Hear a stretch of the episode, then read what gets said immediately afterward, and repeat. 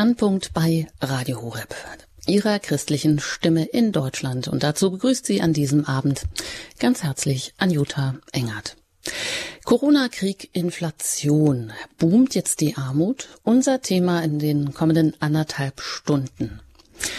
Arm und raus bist du. Aber nicht nur das. Armut macht unfrei. Wer erst einmal auf staatliche Unterstützung angewiesen ist, hat es oft schwer, sich aus dieser Abhängigkeit wieder zu befreien. Ein Teufelskreis aus Armut und Abhängigkeit beginnt, weiß die langjährige Direktorin des Caritasverbandes im Erzbistum Berlin, Ulrike Kostka. Wer die eigene Wohnung verliert, bekommt keinen Job. Ein Szenario, das für viele Menschen seit Inflation und um bis zu 50 Prozent verteuerter Energiekosten immer näher rückt. Dabei hat sich der Anteil der dauerhaft Armen in den letzten 20 Jahren fast verdoppelt. Armut hat nicht nur viele Gesichter, sie bringt auch viele Berührungsängste mit sich. Wie Abhilfe schaffen, wie Armut gar nicht erst aufkommen lassen. Ob die Caritas Wohnungslosenambulanz am Bahnhof Zoo im Erzbistum Berlin gibt es viele Initiativen gegen Armut. Und darüber sind wir in dieser Sendung im Gespräch mit Ulrike Kostka. Ich darf Sie jetzt herzlich begrüßen aus Berlin. Herzlich willkommen hier im Standpunkt bei Radio Horeb. Guten Abend. Frau Kostka, Sie sind auch Professorin. Das würde man jetzt vielleicht nicht erstmal vermuten aber vor allem Direktorin des Caritasverbandes im Erzbistum Berlin und das seit 2012. Eben auch Theologin, Gesundheitswissenschaftlerin, mm, Theologin, da haben sie sich im Bereich Moraltheologie, Medizin und auch Sozialethik promoviert und habilitiert. Das heißt, Sie haben auch eine außerordentliche Professur für Moraltheologie an der Katholischen Fakultät in Münster und sind auch da immer wieder ab und an mit Blogseminaren unterwegs, haben also auch Kontakt zu jungen Studenten. Das heißt, Sie sind ganz schön eingespannt in diesem Hin und Her, oder? Ja, das stimmt, aber es macht auch die Faszination für mich aus, dass ich auf der einen Seite in der Caritas ganz konkret arbeiten kann und dann auch immer mal wieder Studierenden auch ähm, ähm, ja, Themen ähm, zeigen kann aus meiner Arbeit, die wir dann auch ethisch reflektieren. Hm. Wer heute Nachrichten gehört hat, der hat vielleicht auch gehört, dass immer mehr Rentner in Deutschland, dass diesen Rentnern die Altersarmut droht und Ende letzten Jahres bezogen 68.000 Menschen mehr im Alter. Eine Grundsicherung, also so viel Menschen mehr als im Vorjahr. Andererseits habe ich mal geschaut, laut Manager Magazin gibt es in Deutschland inzwischen 213 Milliardäre. Und das sind auch 24 mehr als ähm, 2020. Ja, wie steht es denn mit dieser Armut? Also was macht, also oder was, ja, worin besteht oder bemisst sich Armut eigentlich, Frau Kostka? Sie sind in Berlin tätig und Berlin gilt ja auch als die Armutshauptstadt. Was nehmen Sie denn wahr, wenn Sie in der Hauptstadt zu Fuß unterwegs sind? Ja, also Armut hat ganz unterschiedliche Gesichter und Formen. Ähm, natürlich äh, sieht man, wenn man durch Berlin geht, ähm, viele obdachlose Menschen und ähm, Menschen, die wirklich ähm, kein Dach über dem Kopf haben und ähm, ja, das durch Armut erleben. Und ähm, dann gibt es aber auch viel Armut, die man eigentlich gar nicht sieht. Also Menschen, die ja wirklich äh, äh, schon lange vielleicht äh, arbeitslos sind oder unter Altersarmut leiden und ja mit dem Notwendigsten auskommen müssen und äh, das ist oft aber nicht so direkt sichtbar. Und wir erleben natürlich als Caritas mit unseren Diensten und Einrichtungen Armut in ganz unterschiedlicher Form von Kindern bis zu ganz alten Menschen. Mhm. Das werden wir dann auch noch mal also ein bisschen ausdifferenzieren, also verschiedene Gruppen. Das ist sind hat ja auch mal verschiedene Gesichter, Kinderarmut, Altersarmut, Sozialarmut. Aber bei Ihnen, die Sie jetzt auch als Direktorin des Caritasverbandes im Erzbistum Berlin mh, mm, tätig sind, dazu gehört natürlich nicht nur die Hauptstadt, sondern auch ganz viel Umland. Ähm, aber wie, wie ist das? Wie nehmen Sie das äh, wahr, wenn Sie auch ähm, mit Hilfsbedürftigen in Kontakt sind? Also ich vermute, das sind Sie auch als Direktorin. Genau, also das erlebe ich immer wieder bei Besuchen von Einrichtungen oder jetzt zum Beispiel ähm, vor Weihnachten war der unser äh, haben wir mit Frank Zander zusammen, dem berühmten Schlagersänger, die Frank Zander Weihnachtswoche gemacht an unserem Caritas Foodtruck, der das ganze Jahr unterwegs ist und seit der Corona-Zeit ähm, ein warmes Mittagessen Menschen in Armut und Wohnungslosigkeit zur Verfügung stellt. Und da begegne ich mal ganz vielen Menschen, die arm sind. Und das ist sehr unterschiedlich. Das sind wirklich äh, Menschen, die zum Beispiel ähm, äh, auf der Straße leben oder schon lange suchtkrank sind. Und dann sind es aber auch ähm, Rentner, ähm, äh, die äh, eine kleine Rente haben oder eben auch zum Beispiel geflüchtete Menschen, die äh, ja in äh, Deutschland einfach ähm, ja noch nicht richtig angekommen sind, weil sie zum Beispiel ähm, nur eine Duldung haben oder so. Es ist also wirklich ein ganz breites Spektrum ähm, und äh, das das ist sehr bunt. Was mir aber auch noch wichtig ist, Sie hatten ja noch mal deutlich gesagt, dass Armut auch in den letzten Jahren sicherlich zugenommen hat. Das stimmt. Aber was auch wichtig ist, dass Armut auch in den äh, vergangenen ähm, 10, 15 Jahren durchaus auch ähm, ein Stück bekämpft werden konnte, indem es zum Beispiel eine Grundsicherung geschaffen wurde und mehr Menschen in die Grundsicherung überhaupt gekommen sind. Äh, das ist also, es sind, es ist immer sehr differenziert. Äh, sicherlich steigen auch Armutszahlen, aber es gibt auch durchaus Erfolge in der Bekämpfung von Armut. Ja, und gerade wenn wir jetzt schon auf diese aktuelle Situation schauen, die wir gerade haben, erst Corona, dann Krieg, Inflation. Äh, nehmen Sie das denn auch so wahr, dass jetzt diese Armut boomt oder dass es auch so eine Armutsspirale gibt oder auch, dass dieses Szenario vielleicht auch für Menschen, die bisher nie denken oder darüber nachgedacht haben, dass sie auch betroffen sein könnten, dass das näher rückt, so die Wohnung bleibt kalt, der Kühlschrank leer und dann geht so eine Spirale los oder ein Teufelskreis, die Sorge um den Arbeitsplatz steigt, die Gesundheit geht vielleicht zunehmend den Bach runter. Plötzlich können Rechnungen für Strom und Gas nicht mehr bezahlt werden.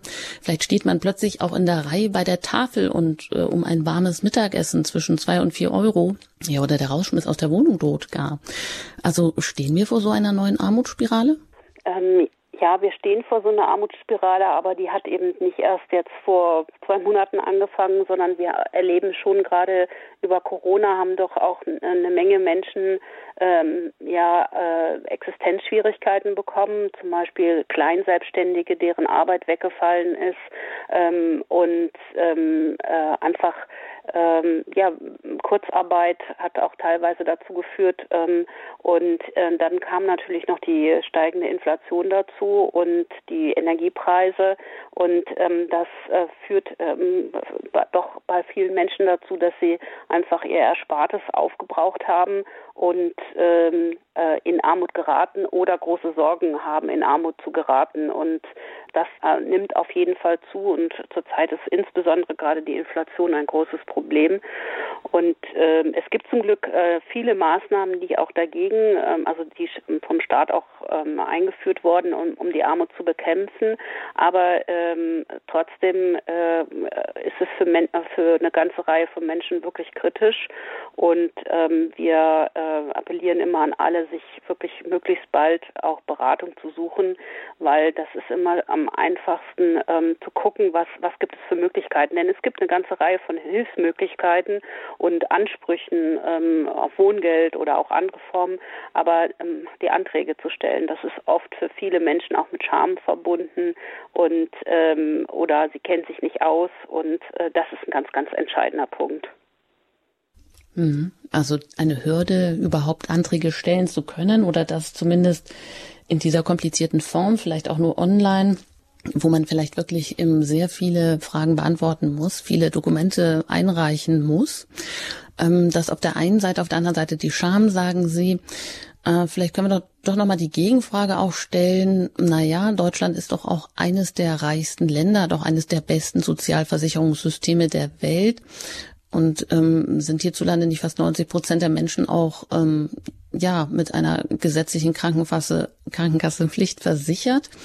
Ja, und beispielsweise Sie sagen, Es gibt, werden eigentlich zunehmend auch Maßnahmen geschultert, die der Staat eingerichtet hat, dass nämlich genau nicht immer mehr Menschen in diese Armut abfallen. Und Berlin gilt ja wohl auch als eines oder ist eines des, das einzige Bundesland bisher, das diesen Härtevoll, Härtefallfonds eingerichtet hat. Also stehen wir nicht hierzulande im Vergleich, im weltweiten Vergleich nicht ziemlich gut da und haben doch äh, viele soziale Auffangnetze für Arme? Das, das ist genau der Fall. Also ähm, die, gerade die Corona-Krise, ähm, aber auch jetzt in dieser Energiekrise ähm, zeigt sich, äh, wie sehr sich unser Sozialstaat bewährt. Natürlich hat unser Sozialstaat auch Lücken, das ist, das sehe ich auch. Aber auf der anderen Seite ist er wirklich ein tragendes äh, äh, Netz und ein ein unheimlich wichtiges Gerüst, damit gerade solche Krisen überwunden werden können. Und ähm, deswegen, also zum Beispiel ähm, auch das Bürgergeld ist ein wichtiges Instrument, um das Existenzminimum von Menschen zu sichern. Und das gibt es ja in vielen Ländern nicht in dieser Form. Und das ist ein unheimlicher Gewinn, dass ähm, letztendlich alle Menschen auch den Zugang dazu haben können. Gleichwohl gibt es natürlich auch noch viele Armutsformen, das ist mir sehr bewusst. Aber was auch ein großer ähm, ja, Gewinn ist in den letzten Jahren, dass die Arbeitslosigkeit auch deutlich zurückgegangen ist und der Arbeitsmarkt ja unheimlich nach Arbeitskräften ruft. Und das führt auch dazu, dass äh, mehr Menschen in Arbeit kommen. Es gibt immer noch eine ganze Gruppe, die ähm, äh, äh, Schwierigkeiten hat oder auch keinen Arbeitsplatz findet. Aber ähm, wir haben also auch durchaus positive soziale Entwicklungen in unserem Land und eben diese ja, sozialen Anspruchsrechte. Und das ist ein ganz großer Gewinn. Und ähm, wer gerne mal über Hartz IV oder das Bürgergeld oder Wohngeld schimpft, ähm, das kann er von mir aus tun. Aber eigentlich sind das unheimlich wichtige Instrumente, um eben äh, Menschen in Krisen abzusichern. Wobei das Wichtigste ist natürlich eigentlich, dass man Armutsprävention betreibt, also Vorsorge, dass Armut überhaupt nicht entsteht. Und ich würde sagen, da haben wir noch sehr, sehr viele Baustellen. Das wäre sicher dann auch interessant, dann im Verlauf der Sendung zu hören, was denn äh, der Caritasverband im Hinblick auf auch Prävention unternimmt und tut. Aber vielleicht erstmal, Sie haben ja davon gesprochen, auch von verschiedenen Armutsrisikogruppen. Welche sind denn nach Ihrer Meinung und auch nach dem, was Sie beobachten und wo Sie tätig sind, am meisten gefährdet? Sind das Kinder? Sind das alte Menschen? Altersarmut? Ist das Sozialarmut? Also es äh, sind sehr stark ähm, Kinder sind sehr stark von Armut betroffen und ähm, das ist dann natürlich äh, liegt an, an an der familiären Situation. Also ähm, es ist so, dass das höchste Risiko von Armut zu betroffen äh, sein haben Alleinerziehende oder Familien mit mehreren Kindern und alte Menschen. Das sind also und natürlich, wenn Menschen ihre Arbeit verlieren und lange Zeit arbeitslos sind. Also das ist, das sind sozusagen die die größten Risiken. Und ähm, man kann auch deutlich sehen, wenn Kinder von Armut betroffen sind, dann wirkt sich das häufig auch für sie äh, bei allem Bemühen auch der Eltern äh, hat das einfach Folgewirkungen. Es hat Auswirkungen auf ihre Gesundheit, auf Bildungschancen etc. Und das ist natürlich auch einer der wesentlichen Hebel, dass Kinder, äh, die äh, von Armut betroffen sind, dass die auch ähm, ja darin unterstützt werden, mit ihren Familien raus ähm, Wege aus der Armut zu finden was wir aber auch beobachten, ist, äh, dass eine zunehmende Altersarmut ähm, äh, ja zu beobachten ist. Und leider sind auch in Berlin ältere Menschen, die zum Beispiel Flaschen sammeln, keine Seltenheit mehr. Das sieht man immer häufiger. Und das hat natürlich was damit zu tun, nicht nur mit ihren vielleicht geringen Renten, sondern auch mit steigenden Mieten. Das sind zum Beispiel so Faktoren, dass einfach die Lebenshaltungskosten höher werden und wenn die Menschen eine geringe Rente haben, die vielleicht so knapp über dem äh, der Grundsicherung liegt, ähm, dann wird es oft schwierig und ähm, das nimmt zu und das wird auch noch weiter zunehmen, weil das Rentenniveau insgesamt absinkt und das ist natürlich ein ein Risiko sagt Ulrike Kostka. Sie ist Direktorin des Caritasverbandes im Erzbistum Berlin, ist Theologin, Gesundheitswissenschaftlerin, Professorin in Münster, auch als Moraltheologin und heute hier zu Gast im Standpunkt bei Radio Horeb ihrer christlichen Stimme mit dem Thema Corona, Krieg, Inflation. Boomt jetzt die Armut? Frau Kostka, ich habe Sie vorhin gefragt, wenn Sie so durch Berlin gehen, was nehmen Sie wahr? Sie nehmen die Armut äh, wahr, Sie sagen aber auch, es gibt sehr viel versteckte Armut. Ähm, was ist denn jetzt in der Hauptstadt, in der ja, Armutshauptstadt Berlin so das dringendste Problem im Hinblick auf Armut und was, äh, wo sind Sie da auch direkt am Nerv der Menschen oder ja am Puls der Zeit also, mit also Initiativen der Caritas? Eines der dringenden Themen sind natürlich ist, äh, ist das Thema Wohnungsarmut. Also dass die Mieten total steigen und das seit doch jetzt etlichen Jahren und dass Menschen sich ihre Wohnung nicht mehr leisten können oder wenn sie sie verlieren, dass sie dann eigentlich keine neue mehr finden. Das ist eines der größten Themen. Deswegen sind wir auch sehr, sehr aktiv in der wohnungslosen äh. Also wir bieten ähm, mit der ambulanten Wohnungslosenhilfe Beratung an und ähm, da melden sich mittlerweile sogar schon Leute aus der Mittelschicht, die eben genau das gleiche Problem haben und die äh, keine Wohnung finden. Und das andere ähm, sind natürlich, wir haben eine sehr, sehr ähm, hohe ähm, Zahl von obdachlosen Menschen und wohnungslosen Menschen in Berlin und deswegen ähm, sind wir sehr stark auch in der Wohnungslosenhilfe, also mit Obdachlosen äh, tätig und auch der Sozialdienst katholischer Frauen zum Beispiel, der sich um, besonders um wohnungslose Frauen kümmert.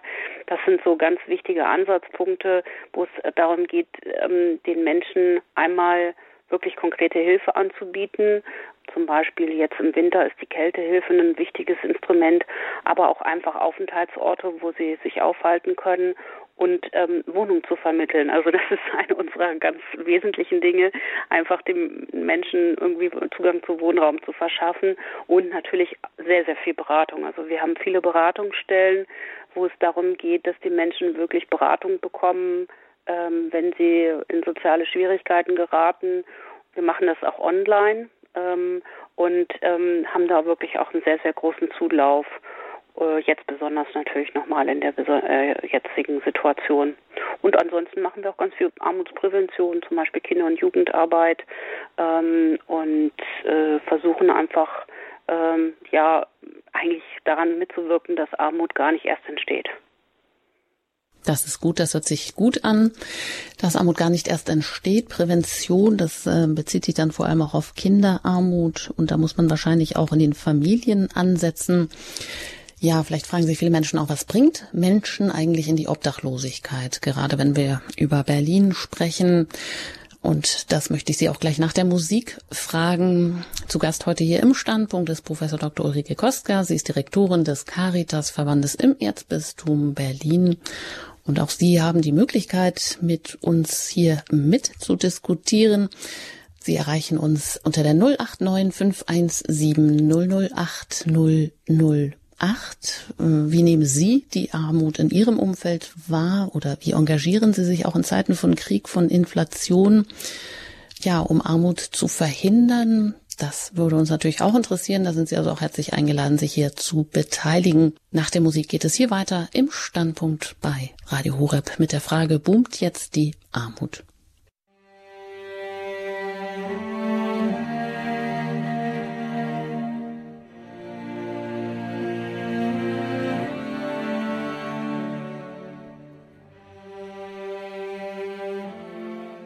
Corona, Krieg, Inflation, boomt jetzt die Armut. Unser Thema hier im Standpunkt bei Radio Horeb ihrer christlichen Stimme in Deutschland. Ich bin dann Jutta Engert und im Gespräch mit Professor Dr. Ulrike Kostka. Sie ist seit 2012 Direktorin des Caritas-Verbandes im Erzbistum Berlin. Äh, Frau Kostka, ich wollte Sie gerade fragen noch, was bringt Menschen eigentlich in die Obdachlosigkeit? Viele verstehen das vielleicht auch gar nicht und manchmal hört man ja auch, ja, die wollen auch gar nicht mehr irgendwo in, ein, in eine Wohnung oder in eine Unterkunft, in eine Hilfsunterkunft. Also äh, es sind ganz häufig so eine Verkettung von, von verschiedenen Krisen. Also zum Beispiel, dass Menschen ihre Arbeit verlieren, vielleicht eine Scheidung, eine Suchterkrankung zusammenkommt, Schulden, eine psychische Erkrankung und äh, dass sie dann vielleicht auf ähm, eine Zwangsräumung haben ihrer Wohnung, dann die Wohnung verlieren und dann nicht mehr Fuß fassen können. Das ähm, oft, oft auch tragische Schicksale ähm, und ja, es sind es sind äh, ein hoher Prozentsatz sind Männer, aber auch Frauen sind obdachlos sind 20 Prozent mit steigender Tendenz. Auch ähm, sind es auch Frauen ähm, hier zum Beispiel in Berlin. Und Frauen- und Männerwohnung, äh, Obdachlosigkeit ist meistens ein bisschen unterschiedlich ge, ähm, gekennzeichnet. Aber ähm, das, das sind so die Geschichten. Es ist auch teilweise so, also wir haben hier in Berlin auch ungefähr 70 Prozent der Menschen, die, die hier obdachlos sind, sind auch Menschen, die aus ähm, verschiedenen europäischen Ländern kommen, die hier häufig hingekommen sind, um hier Arbeit zu finden. Und ähm, dann sind sie in der Schwarzarbeit gelandet oder in ganz schwierigen Beschäftigungsverhältnissen. Und, äh, und dann ist das oft auch so eine Spirale nach äh, unten. Und ähm, es ist dann nicht so einfach, da wieder auszusteigen. Und gerade wenn dann noch Suchterkrankungen und psychische Erkrankungen dazukommen, dann ähm, äh, verlieren die Menschen auf den Boden unter den Füßen und ähm, ja und dann äh, gibt es auch Menschen, die wirklich auch über Jahre auf der Straße leben und ähm, dann so langsam sich erst wieder vortasten müssen oder auch gar nicht mehr drin wohnen können. Das gibt es auch. Also es gibt ganz unterschiedliche Formen von Obdachlosigkeit. Manche haben auch zeitweise eine Unterkunft oder sind in einer Notunterkunft. Ähm, das ist also eine ganz ähm, ja, ganz sind sehr unterschiedliche Formen und wichtig ist da auch wirklich immer das Individuum zu sehen und zu, mit dem Menschen zu schauen, was so der nächste Schritt ist. Hm, eine ganz schwierige Situation, wie sich das anhört, und ich glaube auch ganz schwierig, wenn erstmal ja äh, so ein äh, wie so ein Dominoeffekt dann äh, eins nach dem eins das andere eins auf das andere folgt und dann so ein Teufelskreis oder eine Spirale entsteht, die man kaum durchtrennen kann. Möglich ist das natürlich schon, sicherlich an der einen oder anderen Stelle, wenn viele gute Zufälle vielleicht auch zusammentreffen. Da möchte ich auch gleich nochmal nach der persönlichen Scham fragen, welche Rolle auch die spielt, überhaupt aus dieser Situation herauszukommen. Vorab aber hat sich jetzt eine erste Hörerin gemeldet unter unserer Hörernummer. Das ist die 089517008008. Rufen Sie uns an und ich darf Sie hier in der Sendung begrüßen. Hallo und guten Abend. Ja, schönen guten Abend. Ich habe eine Frage an Sie beide oder zuallererst natürlich an die Frau Professor. Ich würde sehr gerne wissen, ob es wahr ist, dass der Bedarf der Grundsicherung so errechnet wurde, nämlich, dass eine Umfrage, eine Statistik erstellt wurde, was die Ärmsten der Armen im Monat ausgeben. Und das war, so habe ich es gehört, das ist der Grundsicherungssatz. Das heißt, man pusht die Leute auf das Level, unter dem die Allerärmsten gelebt haben und weiterhin leben. Das möchte ich mal wissen, warum das so war. Und das kann absolut sofort abgestellt werden. Es ist ja auch statistisch erwiesen, dass um ein menschenwürdiges Leben auch ein nicht opulentes Leben, nur ein menschenwürdiges Leben zu führen, pro Monat circa 670 Euro derzeit nötig sind. Abhilfe schaffen, ja Dankeschön. gerne. Äh, den, den Regierungsapparat einfach mal schön auf ein echtes, ja, Level runterzuschrauben, wo die Leute auch hingehen, die Abgeordneten, die, die Ausschüsse und, und, und, und auch ihre Arbeit dort machen. Wenn man da ins Parlament reinguckt, da sind so viele Sitze leer, das ist ja unmöglich. Da wäre das Geld für die Armen. Und dann kann man auch Arme aus anderen Ländern aufnehmen und sie auch gut versorgen. Diese mhm. ständige Beratungsstellen machen, ihr habt ja gar nicht die richtige Handhabe. Natürlich kann ich beraten, dies und das und dort. Ja, warten Sie, wir geben jetzt einfach die Frage mal weiter. Dankeschön für die Anfrage, Frau Kostka. Vielleicht erstmal zu dieser Frage der Grundsicherung. Ja, es ist so, dass die, äh, also jetzt das Bürgergeld, was, was früher Hartz IV hieß oder ALG II und dann gibt es auch den Begriff der Grundsicherung für Leute, die nicht mehr im erwerbsfähigen Alter sind, ähm, die werden nach bestimmten statistischen Methoden errechnet. Das sind sozusagen Durchschnittswerte, da gibt es dieses Warenkorbmodell, ähm, es gibt ähm, bestimmte Verfahren dazu. Und was natürlich die Problematik ist, das sind immer Durchschnittswerte. Und da werden ganz bestimmte Beträge festgelegt, also äh, teilweise Centbeträge für bestimmte Dinge, die man dann im Leben sozusagen, also wenn man bestimmte Ausgaben, meinetwegen für Mobilität oder für äh, andere Sachen, für Kleidung und so. Das Proble die Problematik insbesondere ist, dass diese, diese Sätze sind nie an die ganz rea gerade realen Rahmenbedingungen angepasst. Also ähm, die werden statistisch errechnet. Das ist auch ein ausgeklügeltes Verfahren, ähm, das auch immer wieder hinterfragt und überprüft wird. Aber natürlich äh, gibt es zum Beispiel jetzt im letzten Jahr haben wir das ja gesehen, da gab es immer wieder so Inflationssprünge und ähm, da ist dann der Satz nicht so angepasst. Deswegen gab es ja auch Einmalzahlungen. Also das, das heißt, ähm, also wir sagen auch als Caritas, dass der Satz zu niedrig ist. Ähm, auf der anderen Seite muss er auch so angepasst sein, dass er gleichzeitig auch ähm, er soll das Existenzminimum ab an ähm, also äh, sichern. Auf der anderen Seite muss es natürlich auch Anreize zur Arbeit geben. Das ist immer so ein bisschen die Spannung, wie hoch ist er. Wenn er zu hoch ist, könnte es auch ähm, den Fehlanreize geben. Und das ist so ein bisschen die Spannung. Das muss äh, gut gestaltet sein. Aber wir äh, sind als Caritas auch der Auffassung, dass der, ähm, dass das Bürgergeld zu niedrig angesetzt ist. Und das ist, da, das kritisieren wir auch. Ähm, und äh, was ein großes Problem in der Realität von Menschen im, äh, mit Grundsicherung ist, also zum Beispiel Rentner, die dann Grundsicherung bekommen, dass sie häufig keine Rücklagen haben. Und man stelle sich nur vor, die Waschmaschine geht kaputt oder man hat plötzliche Ausgaben, die man nicht vermeiden kann, weil man irgendwelche Dinge ja einfach sich anschaffen muss. Das sind häufig die Situationen, die die äh, Menschen in in Schwierigkeiten bringen oder eine Stromnachzahlung oder solche Sachen. Das sind häufig die Faktoren, weil wenn man keine Rücklagen hat, dann wird es richtig eng. Hm. Und was man da jetzt bei der Hörerin noch raushören konnte, das ist vielleicht auch oft so ein Konflikt, dass man denkt, ja, die Politiker, die haben ja gut reden und so weiter und vielleicht auch jene alle Bemühten in Wohlfahrtsverbänden, in Beratungsstellen, die ja absolut wichtig sind. Aber vielleicht offensichtlich fehlt manchmal das Verständnis, dass man der Meinung ist, ja, die ähm, sind gut saturiert, die ähm, sorgen für sich selber gut und ähm, aber die anderen Aufträge vielleicht auch Armut abzusichern, das äh, fällt dabei so ein bisschen unter den Tisch oder wird nicht so sehr berücksichtigt. Wie, inwieweit also, ist denn so was gerechtfertigt überhaupt? Naja, es ist natürlich äh, sicherlich ein großes Problem, dass die Politik oft ihre Arbeit schlecht selber vermitteln kann, also wie sie arbeitet und äh, was sie leistet.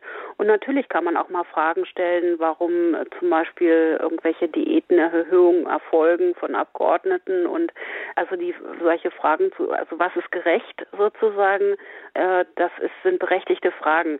Wir erleben schon, dass es ein sehr starkes Bemühen auch gibt auf politischer Ebene, auch ähm, ja an, äh, an die an arme Menschen zu denken, aber die politischen Prozesse dauern oft lange. Wenn Sie sich jetzt äh, zum Beispiel jetzt ist ja diese Bürgergelderhöhung zum ersten ersten erfolgt, ja diese äh, Erhöhung äh, bedeutet äh, war lange erkämpft, aber es sind letztendlich nur ich glaube 50 Euro ungefähr. Also das ist äh, das zeigt natürlich auch, dass Politik Politik oft lange braucht und ähm, was wir schon sehen, dass es für die Menschen oft zu lange ist und dass es natürlich wichtig ist, vor allen Dingen auch die Ursachen von Armut zu bekämpfen.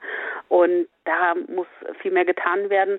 Was ich schon manchmal merke, dass es einfach zu wenig Nachwuchs in der Sozialpolitik gibt, weil das nicht so ein attraktives Arbeitsfeld, weil ähm, äh, das da da hat man nicht so schnelle Erfolge. Und ähm, ja, ich glaube, da ist es auch wichtig, immer wieder zu werben, dass Menschen sich auch sozialpolitisch einbringen. Das ist also wichtig, weil das ähm, nur ähm, also es ist auch gut, dass immer mehr Armutsbetroffene selber zum Beispiel auch politisch aktiv werden, auch zum Beispiel über die Social Media und äh, also selber auch ähm, eintreten für ihre Situation. Ähm, das ist uns auch ein großes Anliegen. Wir versuchen das natürlich auch, aber das ist auch ein wichtiger Part, weil sie kennen natürlich ihre Situation am besten selbst. Würden Sie sagen, dass Sie denn ähm, sich um Nachwuchs kümmern? Sie, die Sie jetzt in der Caritas-Verband äh, Direktorin sind für das Erzbistum Berlin, ähm, dass Sie da versuchen, auch über Ihre Lehrtätigkeit an der Universität Münster da den Kontakt zu haben? Also Jan Caritas haben Sie mir im Vorgespräch gesagt? Da, genau, das sind, ähm, also ich versuche zum Beispiel meine Studierenden auch zu motivieren, sich äh, ja ähm, um sozialpolitische Themen auch zu kümmern, sich dafür zu interessieren und auch indem ich ihnen zum Beispiel auch von unserer Arbeit berichte und wir bestimmte Themenstellungen reflektieren, ähm, zum Beispiel Bildungsgerechtigkeit, Bildungsarmut, dann sie dafür zu interessieren. Und es kann natürlich auch gut sein, dass Menschen, äh, junge Menschen dadurch auch Lust bekommen, sich politisch zu engagieren. Das ist das eine. Und das andere ist, äh, dass wir versuchen, ganz, ganz viele junge Menschen für soziale Themen zu engagieren. Und wir haben ähm, einen Ansatz, der nennt sich Young Caritas. Da ähm, bieten wir jungen Menschen Engagementmöglichkeiten. Die organisieren sich auch selber. Es ist oft soziales Engagement und ähm, Engagement ähm, für die Umwelt zusammen oder fürs Klima. Das ist ganz toll, da sind ganz viele engagiert. Und dann versuchen wir auch, ähm, wir haben ganz viele junge Ehrenamtliche auch, ähm, äh, die dann ähm, bei uns mitarbeiten in allen möglichen Bereichen. Ähm, und wir versuchen auch junge Leute auch wirklich zu ähm, äh, schon im Studium zum Beispiel oder in der Ausbildung zu gewinnen als ja auch zukünftige Mitarbeiter oder wir haben jetzt zum Beispiel Lehramtsstudierende und Sozialarbeitsstudierende, die auch Kinder und Jugendliche begleiten als Bildungsbuddies, in, äh, die in Kinder- und Jugendhilfeeinrichtungen leben. Ähm, also so ganz unterschiedliche Formen. Ähm, und ich finde auch wichtig, also was mir ein Anliegen ist, auch zum Beispiel in den politischen Parteien auch ähm, äh, über unsere Arbeit zu berichten. Und da, ähm, ich war gestern zum Beispiel beim Grünen Parteitag hier in Berlin und da auch Gesicht zu zeigen, das ist so, das sind so ganz verschiedene Möglichkeiten. Hm. Das sagt Ulrike Kostka. Sie ist Direktorin des Caritasverbandes im Erzbistum Berlin. Heute hier zu Gast im Standpunkt bei Radio Horeb ihrer christlichen Stimme.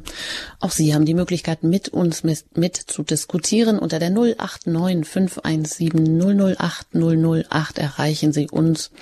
Wenn Sie außerhalb von Deutschland anrufen, dann wählen Sie zuerst die 0049 und dann 89 517 008 008. Eine Frage an Sie, die Sie uns zuhören. Ja, wie nehmen Sie Armut in Ihrem Umfeld wahr und wie engagieren Sie sich in Zeiten von Krieg und Inflation gegen Armut, um Armut auch vorzubeugen? Das würde uns interessieren. Frau Koska, ich hatte das eben schon angesprochen. Wir hatten über Obdachlose gesprochen in der Armutshauptstadt Berlin. Da sind Sie mit vielen Initiativen und auch mit viel Beratung aktiv. Und meine Frage war nochmal, vielleicht können Sie uns ganz konkret mal so eine Initiative schildern und auch, ja, was denn diese persönliche Scham oder was das macht mit den Obdachlosen, dass sie dann überhaupt so eine Scham entwickeln, dass sie manchmal gar nicht mehr so aus dieser Situation rauskommen können. Wie können wir uns das vorstellen? Also ich kann das mal ganz plastisch machen. Wir haben eine ähm, Ambulanz äh, am Bahnhof Zoo und auch ein Arztmobil ähm, und ähm, es ist so, dass die gesundheitliche Situation von vielen Menschen, die auf der Straße leben, wirklich deutlich schlechter ist.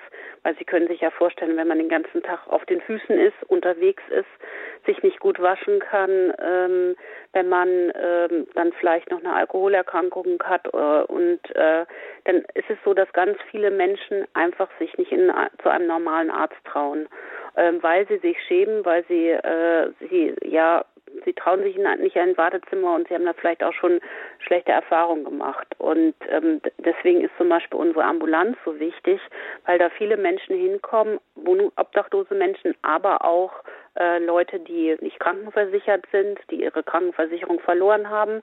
Und ähm, dort bekommen sie Hilfe ähm, ähm, durch ehrenamtliche Ärzte, aber auch durch Sozialarbeiterinnen, die dann mit ihnen auch gucken, kann man zum Beispiel eine Krankenversicherung wiederherstellen, kann man, was ist dafür, äh, also verwaltungstechnisch zu machen. Und ähm, wir haben auch die Möglichkeit, dann wir haben eine Krankenwohnung, das ist eine Krankenstation für ähm, obdachlose Menschen, die eine schwere Erkrankung, also die meinetwegen eine Lungenentzündung haben und sich auf der Straße ja nicht auskurieren können. Und die können dort ähm, vier Wochen bleiben und dann wird mit ihnen ge dann geguckt ähm, durch Beratung, wie dann so der nächste, äh, wie es weitergehen kann. Das sind so ganz konkrete Bege ähm, Sachen. Und ich muss übrigens sagen, ähm, ich schätze immer sehr die Begegnung mit vielen obdachlosen Menschen, weil ich da sehr viele, sehr kluge Menschen, sehr sprachgewandte, sehr lebenserfahrene Menschen treffe. Also man darf sich jetzt auch nicht vorstellen, das sind jetzt alles nur Opfer, sondern da sind auch viele sehr ja interessante Menschen mit ganz ja besonderen Lebensverläufen oder sowas. Also es ist ähm, nicht nur Elend, sondern es sind einfach auch interessante Menschen. Ich unterhalte mich da auch gerne mit denen ähm, und äh, ja, es ist immer schön, wenn es dann auch ähm, äh, gelingt, dass also doch eine ganze Reihe finden dann auch irgendwann eine Wohnung mit Unterstützung und dass sie dann einfach auch so den nächsten Schritt gehen ähm, oder auch unser Sozialdienst katholischer Frauen, der hat so ein Projekt Housing First, wo ähm, Frauen sich bewerben können, die wohnungslos sind für Wohnungen und dann bekommen sie eine Wohnung, ähm, wenn eine frei ist und können sich dann da neu sortieren und können dann oft auch nochmal ein neues Leben starten. Also es ist so, ähm, äh, Wohnraum ist ganz entscheidend, aber eben auch so dieses, ähm, ja, ähm, dass, dass sie von den unseren ehrenamtlichen und beruflichen Kolleginnen und Kollegen eben nicht als, als der Obdachlose gesehen werden, sondern eben als der einzelne Mensch mit seiner Geschichte, mit seinen ja, mit Talenten, Fähigkeiten und eben auch Bedarfen. Und das ist, das ist, glaube ich, wichtig. Also uns ist immer wichtig, dass wir sie nicht als Gruppe sehen, sondern jeder ist, äh, jeder ist ein Unikum, kann man sagen. Hm.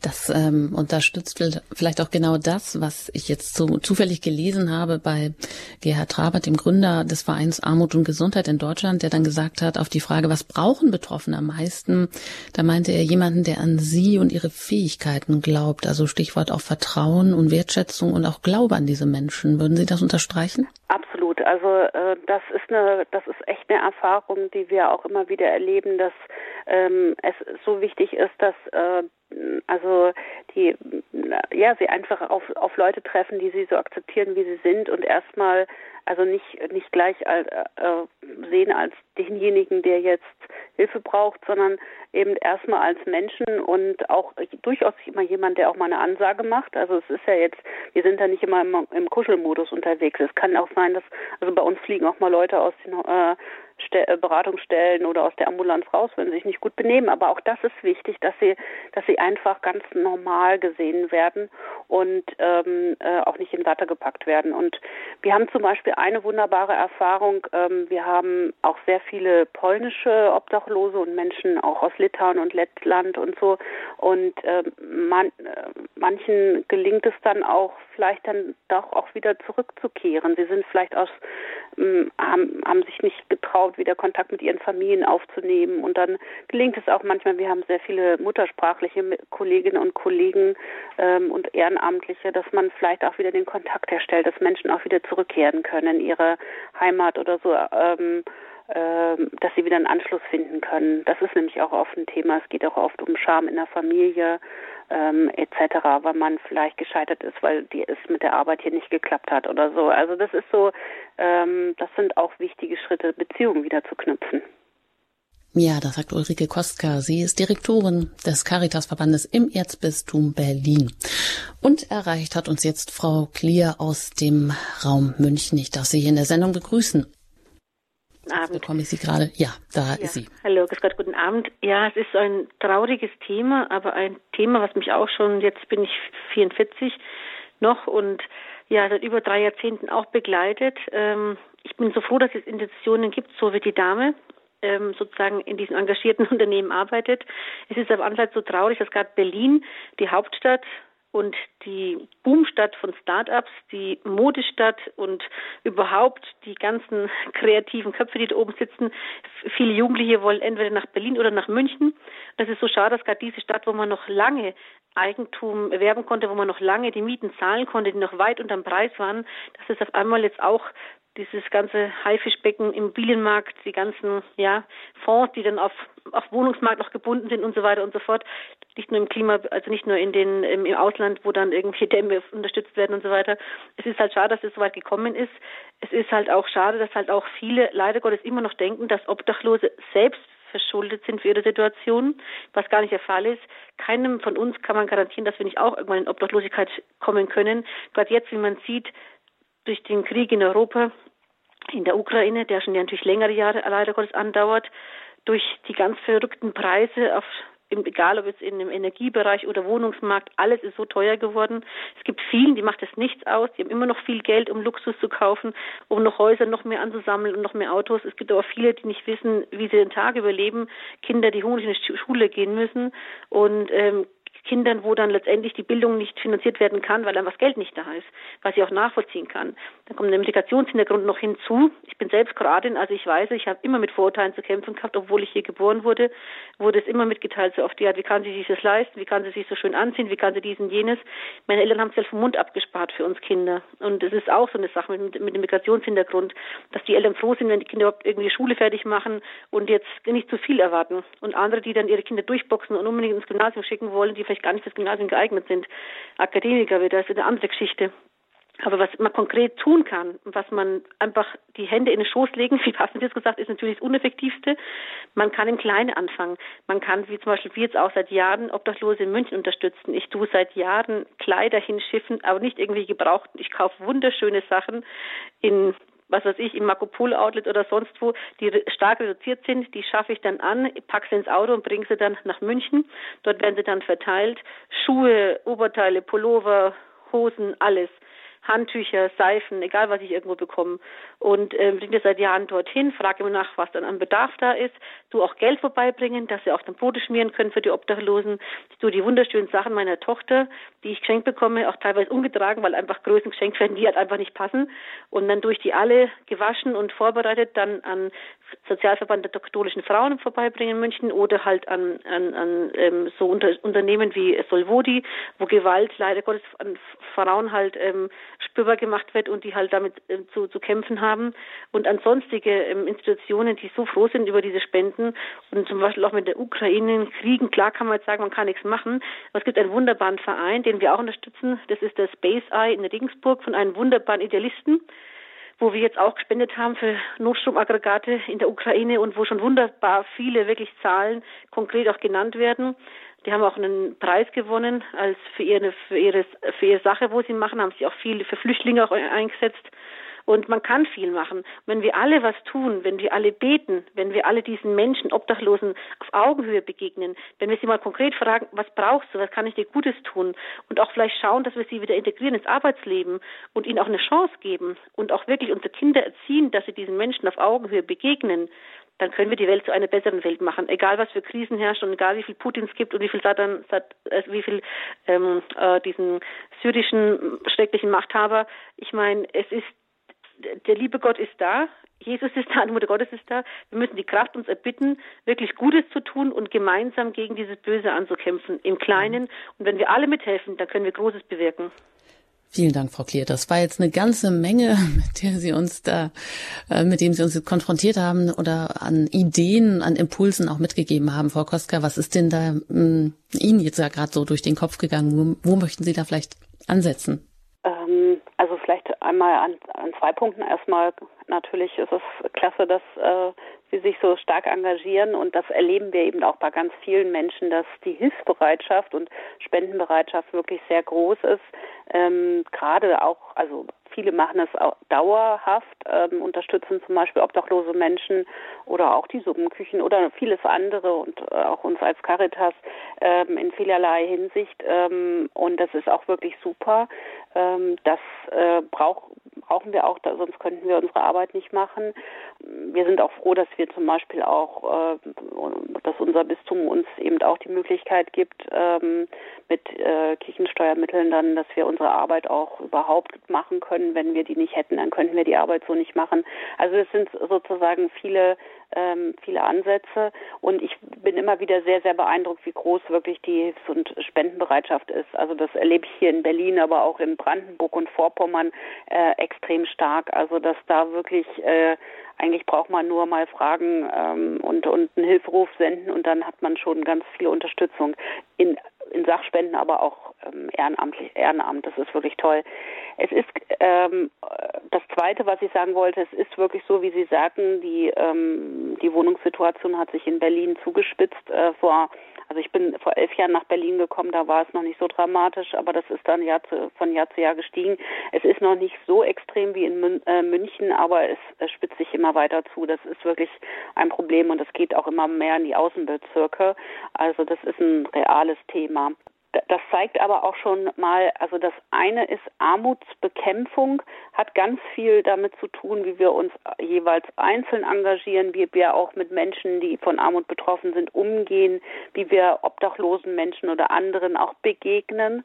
Aber das Thema ist natürlich auch, und das ist immer der Punkt, deswegen sind wir als Caritas auch stark politisch tätig, wir brauchen natürlich auch politische Maßnahmen, weil ähm, noch so viel Engagement für Obdachlose, für arme Kinder, für so das also das ist ganz wichtig, aber es ist ein eine, ein Teil des Ganzen. Der, das andere ist ähm, aber auch, dass wir strukturelle Gerechtigkeit brauchen und deswegen ist es so wichtig, einmal die Ursachen von Armut zu bekämpfen und eben auch sich dafür einzusetzen, dass äh, Menschen auch überhaupt Chancen haben, aus ihrer Armut auch wieder herauszukommen. Und da ist wirklich unser Ansatzpunkt schon bei den Kindern anzufangen, weil es ist einfach so, wenn Kinder schon in ähm, also in armen Stadtvierteln geboren werden oder leben, ähm, in bildungsbenachteiligt sind, vielleicht keinen Schulabschluss machen, dann ist das so eine Folgekette oder Geflüchtete, die einfach keinen Anschluss finden, die kein, keine Arbeit aufnehmen können. Also es, es geht uns immer sehr darum, auch diese strukturellen Dinge ähm, äh, abzubauen Vorurteile abzubauen, aber auch ähm, wirklich, dass politisch eben die Dinge auch sich so verändern, dass Armut auch ähm, zurückgeht oder Armutsursachen bekämpft werden. Das ist wirklich ein ganz, ganz wichtiger Punkt, weil ähm, das ist so, wir brauchen die Barmherzigkeit, das ist ein ganz wichtiger Punkt, aber zur Barmherzigkeit ähm, gehört eben auch die Gerechtigkeit. Und das, das finde ich auch so das Faszinierende an meiner Arbeit, dass wir einmal versuchen, ganz konkrete Hilfe zu leisten in ganz unterschiedlicher Form und gleichzeitig versuchen wir, ich nehme mal das Beispiel, wenn Menschen kein ähm, also wir haben nicht nur eine Ambulanz am Bahnhof Zoo und äh, eine Krankenwohnung und äh, ein Arztmobil, sondern wir äh, haben, kämpfen auch dafür, dass Menschen, die nicht versichert sind, einen besseren Zugang zur Krankenversicherung bekommen. Gehört eben zusammen. Hm, das ist jetzt wieder eine ganze Menge, wo ich mal nachfragen könnte. Vielleicht erst einmal ein herzliches Dankeschön an Frau Klier und wer hier sich gerne beteiligen möchte, in unserer Sendung hier im Standpunkt bei Radio Horeb, ihrer christlichen Stimme in Deutschland zum Thema Corona-Krieg, Inflation, boomt jetzt die Armut. Der kann das gerne tun unter unserer Hörernummer und das ist die 089 008 008. Wenn Sie außerhalb von Deutschland anrufen, wählen Sie zuerst die 0049 und dann 89 517 008 008. Ja, vielleicht auch zu der Frage, wie nehmen Sie Armut wahr?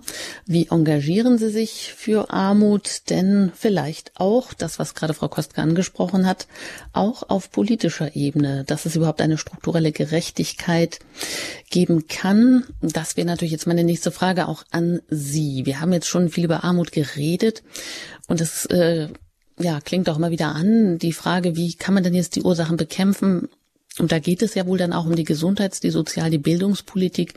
Was sind denn so die wichtigsten Ursachen überhaupt erstmal von Armut, dass wir weiter darüber reden können, wie man denn die überhaupt beheben kann oder bekämpfen kann? Mhm. Also ähm, ich sag mal, ein, ein ganz wichtiger Punkt, ich fange jetzt erstmal bei den Familien an, ist zum Beispiel, dass die, die Situation von Alleinerziehenden und Familien mit mehreren Kindern ähm, zu verbessern. Also dass zum Beispiel Alleinerziehende ähm, wirklich bessere Chancen haben ähm, auf dem Arbeitsmarkt, dass sie äh, dass sie ähm, besseren Zugang haben zum Wohnungsmarkt und so weiter. Das sind also, das ist zum Beispiel etwas ganz Wichtiges. Das, äh, ähm, das ist, äh, das ist ein wichtiger Punkt. Und dann ist ein ein extremer Punkt, den kennen wir auch aus unserer internationalen Arbeit, weil wir als Caritas ja auch mit unserem Hilfswerk Caritas International auch weltweit tätig sind und da die Caritas äh, und andere Organisationen in vielen Ländern auch unterstützen, ähm, dass einfach Bildung, Bildung, Bildung. Also der Zugang zu Bildung und zu guten Bildungschancen, das ist ein wesentlicher Punkt, der, der wirklich ganz wichtig ist. Und da macht mir immer wieder Kummer, dass wir oft erleben, dass Kinder aus ähm, armen Familien sich einfach schon viel weniger zutrauen. Ähm, und oft auch, ähm, also die Gefahr besteht, dass Lehrer ihnen auch weniger zutrauen, ähm, äh, dass also dass äh, wenn wenn Grundschulkinder schon sagen, ich werde doch sowieso nur Hartz IV, das ist so etwas, was wir immer wieder mitbekommen, dann ist es, äh, dass das da, da muss man was gegen tun. Und wir machen gute Erfahrungen. Wir machen viel Kinder- und Jugendarbeit in unseren Kinder- und Jugendzentren, ähm, wo zum Beispiel die Kinder ähm, äh, einfach erfahren können, dass sie ganz viel Talente haben, dass man ihnen was zutraut, dass sie ähm, ja natürlich auch Unterstützung bekommen mit mit auch Nachhilfe und all diesen Dingen, aber dass sie dass sie wirklich dass auch ihre Eltern Ansprach, Ansprechpartner finden und dass sie sozusagen ja auch erfahren, dass sie dass sie wirklich auch ganz viel können und ähm, und deswegen ist es auch uns wichtig, zum Beispiel junge Lehramtsstudierende auch einzubinden in unsere Arbeit, dass sie erleben können, sie sind vielleicht aus, eher aus der Mittelschicht, haben wenig Erfahrung mit Armut und dann zu erleben, wie geht es einem Kind in Armut und was kann man auch dafür tun, ähm, dass dieses Kind sich entfalten kann. Und ich finde, da gibt es immer diesen Spruch, ja, es braucht ein ganzes Dorf, um ein Kind groß zu ziehen. Und das gilt natürlich besonders bei armen Kindern auch. Und das ist, das sind so Ansätze, das ist eine sehr langfristige Arbeit, aber wir haben schon viele Kinder aufblühen sehen und die dann auch so ganz gut ihren Weg gegangen sind äh, und auch einen guten Schulabschluss machen konnten. Und ähm, gut ist es sehr wichtig, ist eben dann auch eine Ausbildung auch zu haben, weil ähm, wenn man keinen Schulabschluss hat oder keine Ausbildung hat, das ist ein langfristiges Armutsrisiko. Also da wirklich ganz viel zu machen und das ist das ist so einer der wichtigen Ansatzpunkte von uns eine, ein präventiver Punkt, dass ähm, ja die Armut früh schon bekämpft wird in Familien, in armen Familien, denn Kinder, sagen Sie, und das ist ja weiterhin bekannt, aus ärmeren Familien haben ein viel höheres Risiko, dann auch wieder in die Armut zu geraten. Und Sie sprechen da ja auch an ja, Selbstbewusstsein an oder ich sage jetzt mal soziale Gesundheit, also ähm, Probleme die dann einfach ähm, mit sich kommen oder ja, die es einfach dann dabei auch gibt, dass diese Kinder von vornherein einfach schon diese Perspektivlosigkeit haben oder vielleicht auch dann viel schneller da hineinkommen. Dann kommt Einsamkeit, Isolation dazu. Also Armut ist nicht nur das, ähm, ja, ein Problem der Gesundheit auch, dass arme Menschen in Deutschland früher sterben, sondern auch die soziale Gesundheit natürlich entsprechend ein wichtiger Punkt auch bei der Bekämpfung der Armut ist. Ja, wir sprechen hier über Corona-Krieg, Inflation. Wir fragen, boomt jetzt die Armut heute im Standpunkt bei Radio Horeb? Sie können sich gerne auch beteiligen mit Ihren Fragen unter der 089 517 008 008. Ja, ich möchte auch gerne noch fragen, wie, wir haben jetzt natürlich erstmal nur über die Hauptstadt gesprochen, wie es denn im Umland aussieht. Ähm, das Erzbistum Berlin ist groß, haben Sie mir auch im Vorgespräch gesagt. Da gibt es sehr viele Kleinstädte, da gibt es viele ländliche Gebiete. Da gibt es aber natürlich auch Urlaubsoasen. Wie sieht es im Umland aus? Und diese Frage möchte ich Ihnen gerne nach der Musik äh, stellen. Da geht es hier weiter im Standpunkt mit der Frage, ob jetzt die Armut boomt.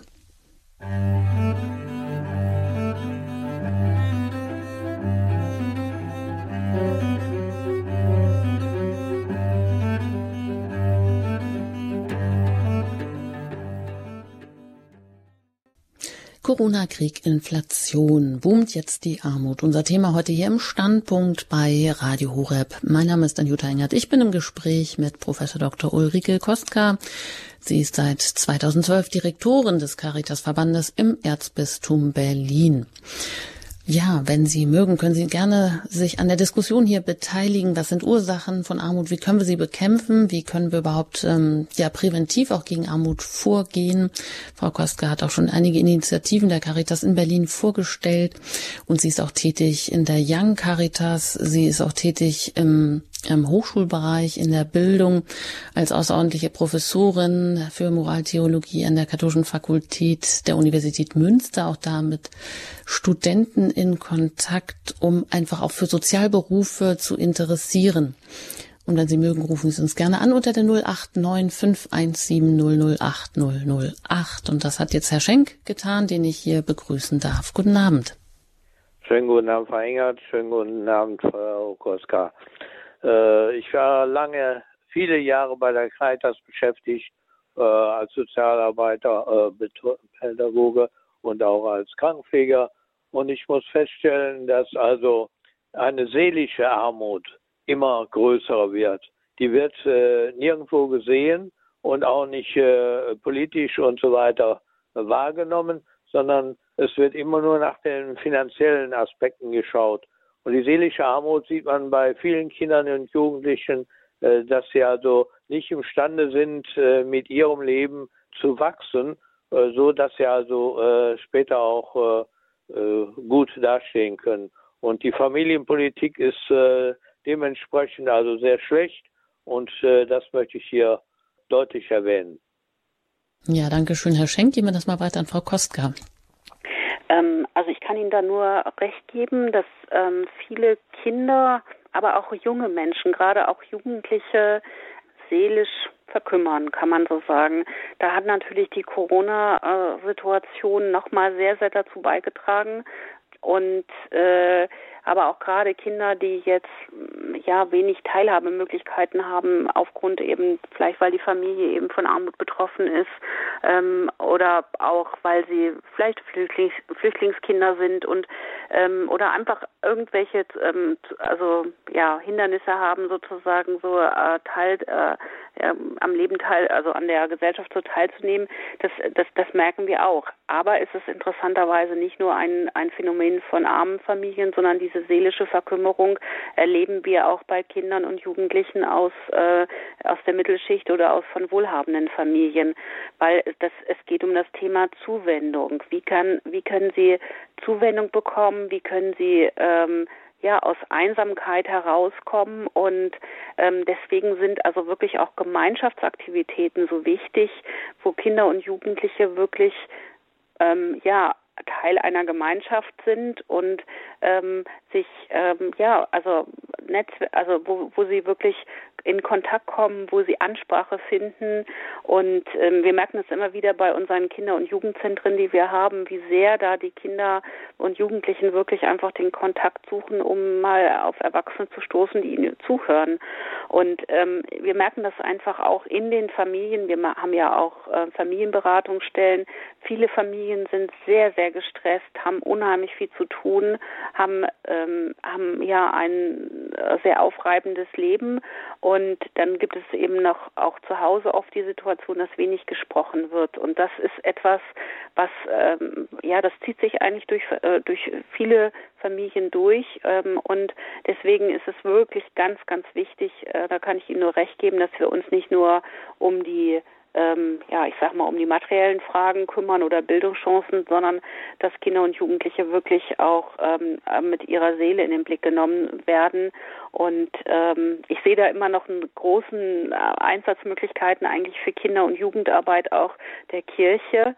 Also eine offene Kinder- und Jugendarbeit. Also ich hatte früher selber eine Kindergruppe ähm, als ähm, Jugendliche, ähm, die in der Diaspora-Gemeinde, wo ich groß geworden bin, da waren Kinder ganz unterschiedlicher Couleur ähm, und ähm, ich, das war schon damals ein Thema, dass die einfach ähm, auch Ansprache suchten und ähm, das wäre natürlich schön, wenn wir, äh, wenn diese Kinder- und Jugendarbeit in unserer Kirche wieder mehr mehr ja, Raum finden könnte, ähm, aber eben für Kinder und Jugendliche im Stadtteil. Also nicht nur für Gemeindekinder, sondern wirklich im Stadtteil.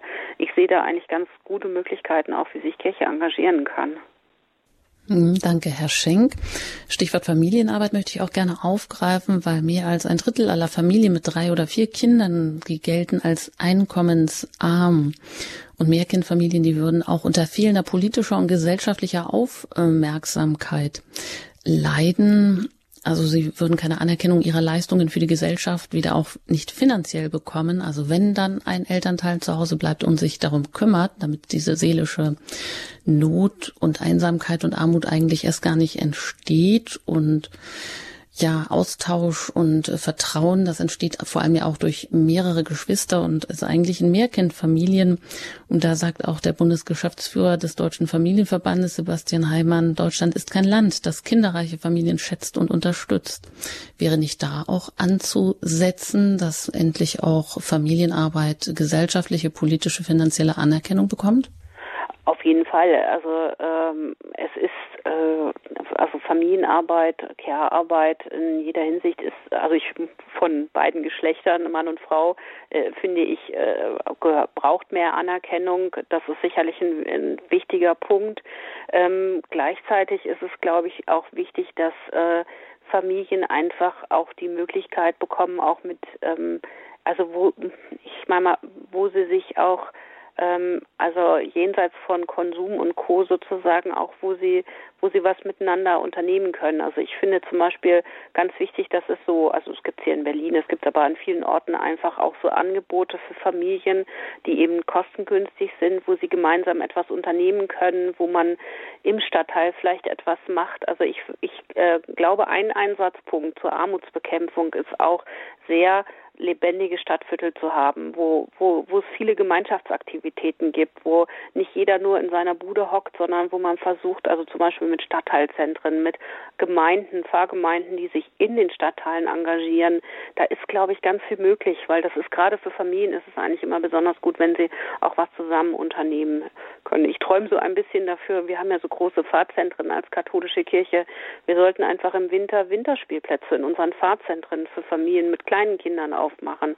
Also ich glaube, da gibt es echt noch mal viele Handlungsmöglichkeiten, ähm, wo man kreativ sein kann, wo Familien auch mit wenig Geld, also gerade auch kinderreiche Familien, auch etwas zusammen machen können. Also das ist, glaube ich, manche Familien müssen es auch wieder lernen, was man überhaupt zusammen machen kann. Ähm, und ich glaube, es ist aber nicht nur ein Thema von armen Familien, sondern es ist auch ein Thema von, ähm, von, von ähm, ja, Sprachlosigkeit und Beziehungslosigkeit gibt es auch in Familien mit, die weniger Einkommensschwierigkeiten haben. Und ähm, deswegen setzen wir auch in der Familienarbeit sehr stark an, dass Familien sozusagen befähigt werden, auch gemeinsam etwas zu machen. Das ist ein wichtiger Punkt. Mhm. Und was man ja auch gerne hört oder ich in einem Artikel gerade wieder gelesen habe, die schlichtweg auch Überforderung von Familien, die überlastende ähm, Berufstätigkeit beider Elternteile, die dann ja auch ähm, ja oft eben mündet in eine gewisse Beziehungslosigkeit oder ein Mangel an Zeit dann führen mit den Kindern vor allem auch vielleicht mal äh, Zeit, die nicht organisatorischen Dingen geschuldet ist. Das ist richtig, wobei ich glaube, das ist nicht immer, also es ist, glaube ich, durchaus äh, gut möglich, dass auch beide Elternteile arbeiten können und man muss da auch sagen, es ist auch, es gibt heutzutage dazu oft keine Alternative aus finanziellen Gründen. Also die Zeit, nur ein Elternteil zu Hause blieb äh, man das nun gut findet oder nicht, äh, die sind eigentlich finanziell für viele vorbei, weil das gar nicht, das, äh, also zwei Einkommen braucht man normalerweise gerade in den größeren Städten, um sich die Wohnung überhaupt leisten zu können. Und ähm, es äh, ist auch wichtig, dass auch Frauen arbeiten, weil das Problem einfach ist, wenn sie nämlich nicht eine eigene finanzielle und berufliche Absicherung haben, dann haben sie unter Umständen bei einer Trennung ein riesiges ähm, Problem und geraten selber in eine Armutsfalle. Also äh, das ist ein wichtiger Punkt. Ich, natürlich können auch mal eine der, also können auch Elternteile auch auch mal zu Hause sein. Da habe ich gar nichts. Das, das unterstütze ich auch. Aber das ist, das sind, das sind sehr, sehr muss man gut abwägen. Ähm, aber es ist, äh, es ist natürlich auch wichtig, dass Familien gute Rahmenbedingungen auch dass Arbeitgeber was dafür tun, dass zum Beispiel ähm, also Familienfreundlichkeit auch in der Berufswelt ist ein ganz wichtiger Faktor für Familien und ähm, das ist uns zum Beispiel auch als Caritas als Arbeitgeber ein ganz wichtiges Anliegen, ähm, dass wir auch gucken, dass äh, dass dass wir ein familienfreundlicher Arbeitgeber sind, soweit es möglich ist. Hm, also auch mit Teilzeit, oder da könnte man politisch sicherlich auch noch einiges machen, um genau das mehr zu unterstützen eben auch Teilzeitmöglichkeiten für Frauen viel mehr anzubieten, beziehungsweise auch um, von zu Hause aus arbeiten zu lassen oder da flexiblere Möglichkeiten. Das hat die Corona-Zeit ja eigentlich auch gezeigt, was dann doch plötzlich möglich ist. Ja, wobei ich natürlich ein großer Fan davon bin, die Familienarbeit wirklich, dass es auch gemeinsam gemacht wird. Das ist ja nicht nur ein Frauenthema, sondern auch eben, dass, dass es die Paare gemeinsam machen und sich auch teilen. Aber das andere ist eben genau Flexibilität, je nach den Lebensphasen. Es gehört aber auch dazu Aufklärung. Also ich bin immer wieder entsetzt, dass doch viele Frauen einfach gar nicht wissen, dass, äh, also es geht ja auch jede zweite oder dritte Ehe wird ja heutzutage auch geschieden. Es ist einfach so, dass ähm, wenn Frauen lange aus dem Beruf raus sind und dann, sie haben eben dann oft eine sehr, sehr schlechte Absicherung. Also zur Armutsprävention gehört es leider auch sehr ähm, über Fakten aufzuklären. Deswegen machen wir zum Beispiel bei der Caritas hier im Erzbistum Berlin auch Fortbildung für unsere Kolleginnen und Kollegen, wo wir über die Rente aufklären. Also schon ganz frühzeitig da äh, mit die Kolleginnen und Kollegen einfach wissen, was, äh, wie das ihre Situation vielleicht in 20 Jahren ist. Das ist nicht nur vergnügungssteuerpflichtig, aber es ist wichtig, dass die Menschen sich damit auseinandersetzen ähm, und ähm, einfach auch äh, ähm, ja, also erklären, ähm, aufklären ist auch ein wichtiger Punkt. Ja, das wollen wir auch hiermit tun mit dieser Sendung. Da sind Sie auch eingeladen, mitzutun, mitzudiskutieren. Wie nehmen Sie Armut wahr? Wo engagieren Sie sich? Wo könnten auch noch politische Stellschrauben? Was könnte da unternommen werden? Oder ja, was muss konkret passieren? Vielleicht auch, dass mehr gegen Armut und auch Prävention oder präventiv getan wird. Sie erreichen uns unter der 089 517 008 008. Und das hat bereits auch Frau Ringer aus Sachsen getan. Ich darf Sie hier in der Sendung begrüßen. Guten Abend. Guten Abend. Guten Abend. Ich habe mir das schon eine Weile angehört und was mich immer wieder ähm, an solchen ähm, Gesprächen dann äh, aufstößt, dass ähm, das so unterschiedlich in Deutschland ist. Sehr unterschiedlich. Nach der Wende ist bei uns in Flöhr haben wir erst einen zweiten Bürgermeister. Das müssen Sie sich mal überlegen. Wo gibt's denn das? Der erste Bürgermeister hat praktisch bis zu seiner Rente und der zweite Bürgermeister, äh, der erste war katholisch und der zweite Bürgermeister ist übergegangen. Aber das sind einfach die Personen gewählt worden und wir haben einige Neubaugebiete, die nicht von Außenstellen weggekauft worden sind, sondern die Stadt hat darauf geachtet, dass das in, in ihrer Hand bleibt, alles. Und deswegen haben wir auch jetzt helfen können bei den Ukra ukrainischen Flüchtlingen. Und äh, ich muss sagen, ich sehe ab und zu Leute, die, aber das muss ich sagen, das sind Alkoholiker. Das ist bei uns das einzige Problem mit. Und, und Frau Ringer, vielleicht verraten Sie uns, weil das ist jetzt sehr, schon, sehr schwierig. Ja. Aus welcher Gegend kommen Sie? Aus einer ländlichen oder aus einer kleinen Stadt? Nein, aus einer großen Kreisstadt. Wir waren Flöha, 13 Kilometer von Chemnitz entfernt. Wir waren früher selbstständig und hatten ein großes Feld um uns rum. Aber mhm was äh, die kirchlichen Einrichtungen bei uns sind, sind sehr wenig äh, Katholiken hier in dem Bereich. Bis Freiberg gehören wir jetzt zu Freiberg. Und äh, die Volkssolidarität hat im Prinzip äh, die fast alles übernommen, aber auch korrekt übernommen. Es sind äh, von Chemnitz aus, man kann sich ja nehmen, wenn man will wer nach Hause kommen soll und die äh, Angehörigen betreut.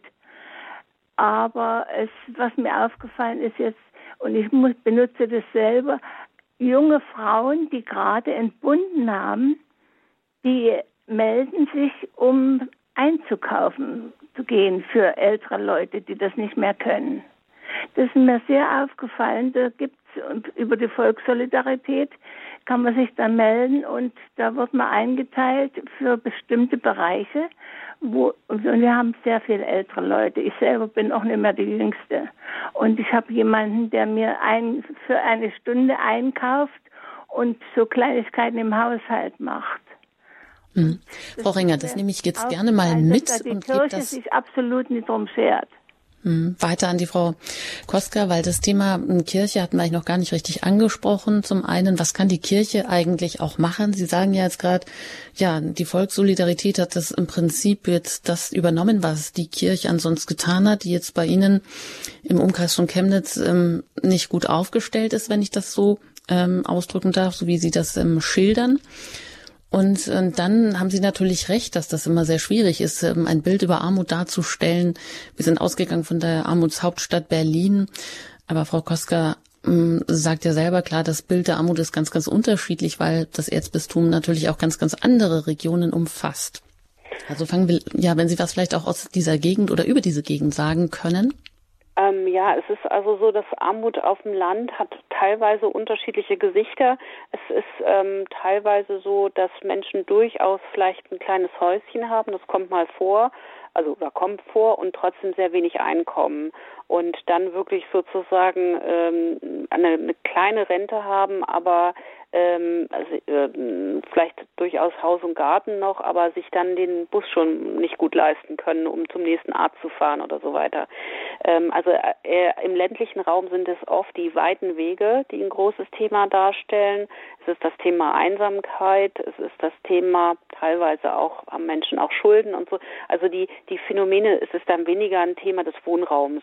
Das ist also äh, äh, in, äh, in ländlichen Regionen, also mal abgesehen jetzt von, von einigen Kreisstädten, die vielleicht auch schon, also Greifswald als Unistadt hat, äh, da ist es auch nicht einfach eine bezahlbare Wohnung zu finden, aber es sind dann weniger Armut, äh, Wohnungsthemen, sondern es sind äh, oft eben, dass, dass wenig Einkommen da ist und viel Einsamkeit oder weite Wege.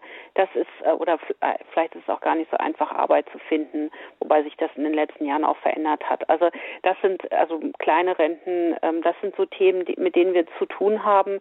Es ist auch gar nicht so einfach, wenn man zum Beispiel eine Suchterkrankung hat, dann im ländlichen Raum Hilfe zu finden und so. Es ist alles weiter auseinander und ähm, das äh, ähm, äh, man, das ist oft auch mit Scham besetzt. Also wir merken das so, dass es wichtig ist, die Leute überhaupt erstmal zu motivieren, sich dann auch Hilfe zu suchen, weil man das vielleicht im Dorf auch nicht will, dass das jemand mitbekommt, dass man Unterstützung braucht und so. Also das sind so Themen, die, die, die werden in unserer alltäglichen Arbeit so mitbekommen und deswegen ähm, versuchen wir dann eben auch die Leute auch zu ermuntern, ähm, doch sich auch ähm, Hilfe zu suchen. Ähm, und ähm, ja, es gibt aber auch, auch viele Ehrenamtliche dort und so. Es ist alles nur eben, sind weitere Wege. Und ich wollte noch gerne auf die äh, Frau Ringer, die ja angerufen hatte aus Flöhr, was ich übrigens kenne aus meiner Kindheit noch, ähm, äh, sagen, es ist natürlich ein deutlicher Unterschied, dass in den neuen Bundesländern die kirchlichen Strukturen wesentlich kleiner sind, weil im Verhältnis jetzt meinetwegen zu München, zu Bayern ähm, oder Baden-Württemberg, weil es einfach hier viel weniger äh, also zum Beispiel Katholiken gab und auch insgesamt viel weniger Christen gibt. Und deswegen ist die Zahl der, der kirchlichen Einrichtungen auch geringer. Wobei ich jetzt hier in Berlin und in unserem Erzbistum zum Beispiel haben wir doch erstaunlich viel Caritas ähm, äh, für eine Diaspora-Situation. Also das, das hängt auch damit zusammen. Und wir sind ja froh, dass es dann auch andere Wohlfahrtsverbände gibt, die auch gute Arbeit machen, wie die Diakonie oder auch ähm, zum Beispiel in, neuen Bundesländern ist es auch häufiger die Volkssolidarität Solidarität. Also wichtig ist ja, also ähm, wichtig ist ja, dass auch einfach soziale Strukturen auch da sind und ähm, auch, auch Unterstützung ähm, geben können. Und was eben total toll ist, wenn es sowas ist wie, wenn zum Beispiel über ähm, ein Wohlfahrtsverband oder auch manchmal über eine Gemeinde oder andere Strukturen ähm, zum Beispiel Ehrenamt organisiert wird, wie, wie zum Beispiel so Nachbarschaftshilfe. Das ist einfach total gut. Also wir erleben übrigens auch, dass viele Menschen, die, die ähm, arm sind und vielleicht nicht mehr arbeiten können aus irgendwelchen Gründen, sich unheimlich gerne ehrenamtlich engagieren, weil ähm, sie sagen, ich will was Sinnvolles machen. Das haben wir ganz häufig, dass ähm, viele Menschen sich da ehrenamtlich engagieren und dann einfach mithelfen wollen. Auch zum Beispiel in der Wohnungslosenhilfe gibt es auch Obdach, ehemalige Obdachlose, die dann da einfach mithelfen. Das ist ähm, oder auch ehemalige Strafgefangene, die dann mithelfen. Das ist einfach, das ist für viele auch ein Schatz, weil sie dann einfach auch was Sinnvolles machen können. Also ähm, arm heißt nicht, dass man nur zu Hause sitzt und nichts macht, sondern viele sind durchaus auch äh, versuchen eben auch das Beste draus zu machen und ähm, das, äh, das ist natürlich äh, ähm, wichtig.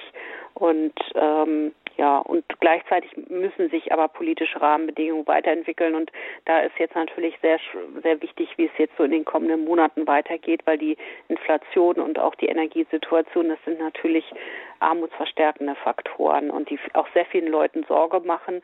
Und da ist eben auch immer das Thema, wenn Menschen Angst vor Armut haben das, äh, und ähm, sich von Armut bedroht fühlen, ist das auch ein Demokratierisiko. Mhm. Deswegen, das, das ist auch noch ein ganz was. wichtiges Thema. Ja. ja. Ähm, können wir vielleicht noch, äh, kommen wir vielleicht noch dazu, da vielleicht noch ein bisschen drauf einzugehen, aber wir waren auch gerade noch bei der Familienarmut und auch die Aussage, die jetzt hier reinkam, auch von Frau Renger, na ja, ein Bild über Armut zu zeichnen, das ist eigentlich total schwierig je nachdem, wo man lebt, wie man lebt, braucht man ein Auto, braucht man kein Auto. Äh, vielleicht an Sie die kurz die Frage, mh, hm, die Armutsgrenze, wie wird denn die eigentlich bemessen für einen vierköpfigen Haushalt in Deutschland? Mit welchem ja, Bruttoeinkommen? Also ich kann es besser deutlich machen an dem Einkommen eines einer Einzelperson, äh, weil das äh, bei einer vierköpfigen Person äh, hängt es immer davon ab, was wie, wie, wie viel Kinder äh, und und so weiter dann und und wie die also ähm, es ist im Prinzip äh, sind 60 Prozent des durchschnittlichen Nettoeinkommens, äh, das berechnet äh, wird. Und ähm, ähm, dieser Prozentsatz der der bedeutet auch, dass sich das äh, immer ein bisschen verschiebt. Ähm, und äh, ähm, je nachdem, wie das durchschnittliche Einkommen, Nettoeinkommen auch ist, ähm, das äh, zu berechnen ist. Also da gibt es bestimmte Berechnungsmethoden und das kann eben auch sein, dass Menschen, die, die äh, berufstätig sind, trotzdem an der Armutsgrenze sind, weil sie zum Beispiel im Niedriglohnsektor tätig sind. Hm. Und was würde dann als besser verdient äh, gelten, beziehungsweise ja, sind diese Bereiche manchmal nicht sehr dicht beieinander, was ja, dann als die sind sehr dicht beieinander. Also ich sag mal alles, was so über 1000, 1200, also bis 1200 Euro Einkommen, also wo dann aber auch noch die Miete zu zahlen ist und so, das ist auf jeden Fall eine ähm, ungefähre Armutsgrenze und alles, was drüber liegt, ähm, gilt dann nicht mehr als arm. Äh, aber das, das Thema ist natürlich, da merken Sie schon, manche Leute verdienen nur so viel. Ne? Und deswegen gibt es auch Menschen, die arbeiten, die, und trotzdem aufstockende Sozialleistungen bekommen, weil sie von ihrer Arbeit nicht leben können. Und das ist zum Beispiel auch ein wichtiger Punkt. Deswegen hat Armutsbekämpfung auch immer viel mit den Arbeitsbedingungen zu tun, dass, dass einfach so prekär bezahlte Tätigkeiten ein großes Armutsrisiko sind. Mhm. Ja, dann nochmal die Frage, auch was kann die Kirche denn auch machen in der Bekämpfung und der Prävention gegen Armut? Also ich glaube, das Wichtigste ist, was die Kirche machen sollte, ist, dass sie sich wirklich, ähm, dass sie sich nicht nur auf sich selber bezieht und sich in die in den Gottesdienstraum bei allem Wichtigen, dass der Gottesdienst und Gebet total wichtig ist, da das ist mir auch ganz wichtig, sondern dass sie wirklich in der Welt aktiv ist, dass die Gemeinden sich öffnen in den Stadtteil hinein, dass ähm, ja einfach ähm, äh, dass, dass sie sich um die sozialen Belange in ihrem äh, also Umfeld auch kümmert und äh, sich nicht nur auf sich äh, selber zurückzieht. Das ist mir ganz, also das ist ein ganz wichtiger Punkt und dass sie natürlich auch ganz konkret die Arbeit der Caritas auch unterstützt. Also das macht uns auch Gedanken, weil doch auch in manchen Bistümern, dass die äh, die Unterstützung der Caritas aus finanziellen Gründen zurückgefahren wird oder auch wenn man andere Prioritäten setzt und das ist problematisch. Also ich glaube, wir sind sind Kirche Jesu Christi, wenn wir wirklich äh, die ähm, den arme Menschen in den Mittelpunkt stellen. Und das ist äh, deswegen sollten wir auch gucken, dass wir wirklich möglichst viel für arme Menschen machen. Und da ist es gut, dass wir viele, viele Ehrenamtliche haben und viele karitative Initiativen. Und das sollte ein Schwerpunkt in unserer Kirche sein und ähm, äh, sollte eine oberste Priorität haben. Also das finde ich wichtig. Und das heißt natürlich auch, dass ähm, sich ähm, die Kirche auch ganz konkret wirklich ähm, ja auch fragen muss, äh, wie nah ist sie an armen Menschen dran? Also ähm, wie äh, sucht sie das Gespräch? Äh, geht sie nicht nur an Feiertagen irgendwie ins Gefängnis und in die Obdachlosenunterkunft, sondern auch während des Jahres? Also oder sind die Gemeinden eher Mittelschichtsgemeinden? Also da ist wirklich, also da, ich glaube, da ist auch sehr viel Selbstreflexion angesagt und äh, ähm, ich wünsche mir eine Kirche erlebe sie zum Teil auch so, aber stelle mir das noch äh, vor, dass wir wirklich an der Seite der Menschen stehen. Und ich glaube, dann ist Kirche auch glaubhaft. Mhm. Ja, darüber könnte man natürlich jetzt auch noch lange reden, aber Sie haben auch schon angesprochen, die Kirchengemeinden oder auch Stadtteilzentren, dass da natürlich auch auch ähm, auf ehrenamtlicher Seite oder jedes einzelne Gemeinde- oder Kirchengemeindemitglied da natürlich auch ähm, tätig werden kann, auch der Kreativität eigentlich da auch keine Grenzen gesetzt sind, was man auch an Möglichkeiten hat, auch überhaupt ein Netzwerk zu bilden und, und dabei vielleicht überhaupt erst auf Menschen zu treffen, die in Not sind, die in Armut leben. Ja. Ein wichtiger Punkt. Mhm. Also ich kann da ein ganz konkretes Beispiel noch nennen. Ähm, ich möchte nämlich auch nicht die Ehrenamtlichen, die sowieso schon so viel in den Gemeinden machen, jetzt noch überfordern. Aber wir haben ja zum Beispiel in ganz Deutschland gibt es unheimlich viele Kitas, ne? katholische Kitas. Und in den katholischen Kitas, das sind wunderbare Familienorte, ne? Ähm, wo Familien sind, wo aber auch arme Familien sind. Und wenn da die Gemeinden mit den Kitas zum Beispiel zusammen etwas machen, und das brauchen ja nicht nur die Riesenaktivitäten zu sein, aber gemeinsame Spielenachmittage, gemeinsame Aktivitäten, wo man was zusammengestaltet macht, wo man vielleicht mal ein Lagerfeuer macht, wo man ähm, nicht nur erwartet, dass die Kinder beim Pfarrfesten äh, den Gottesdienst gestalten und schön singen, sondern dass man wirklich mal überlegt, was kann man zusammen machen und auf offen ist, dann noch Familien aus dem Stadtteil einlädt, da wird die Kirche auch wieder bunt. Also ich glaube, ähm, also ich habe das selber als äh, früher in unserer Pfarrei haben wir das ganz stark gemacht in Celle ähm, und wir hatten da wirklich äh, so viele Kinder und äh, äh, also da ich glaube man kann das man kann das machen man muss es nur sehr bewusst machen und ähm, Familie, äh, Gemeinden die sich für Familien aus ihrem Stadtteil öffnen oder und die Kitas einbinden sind oft auch sehr lebendige Gemeinden. Hm, dass man da überhaupt auch soziale Netzwerke wieder bildet und ja, eigentlich auch das, die Probleme abbildet und natürlich auch die ganzen positiven Synergieeffekte, wenn man Gemeinschaft lebt.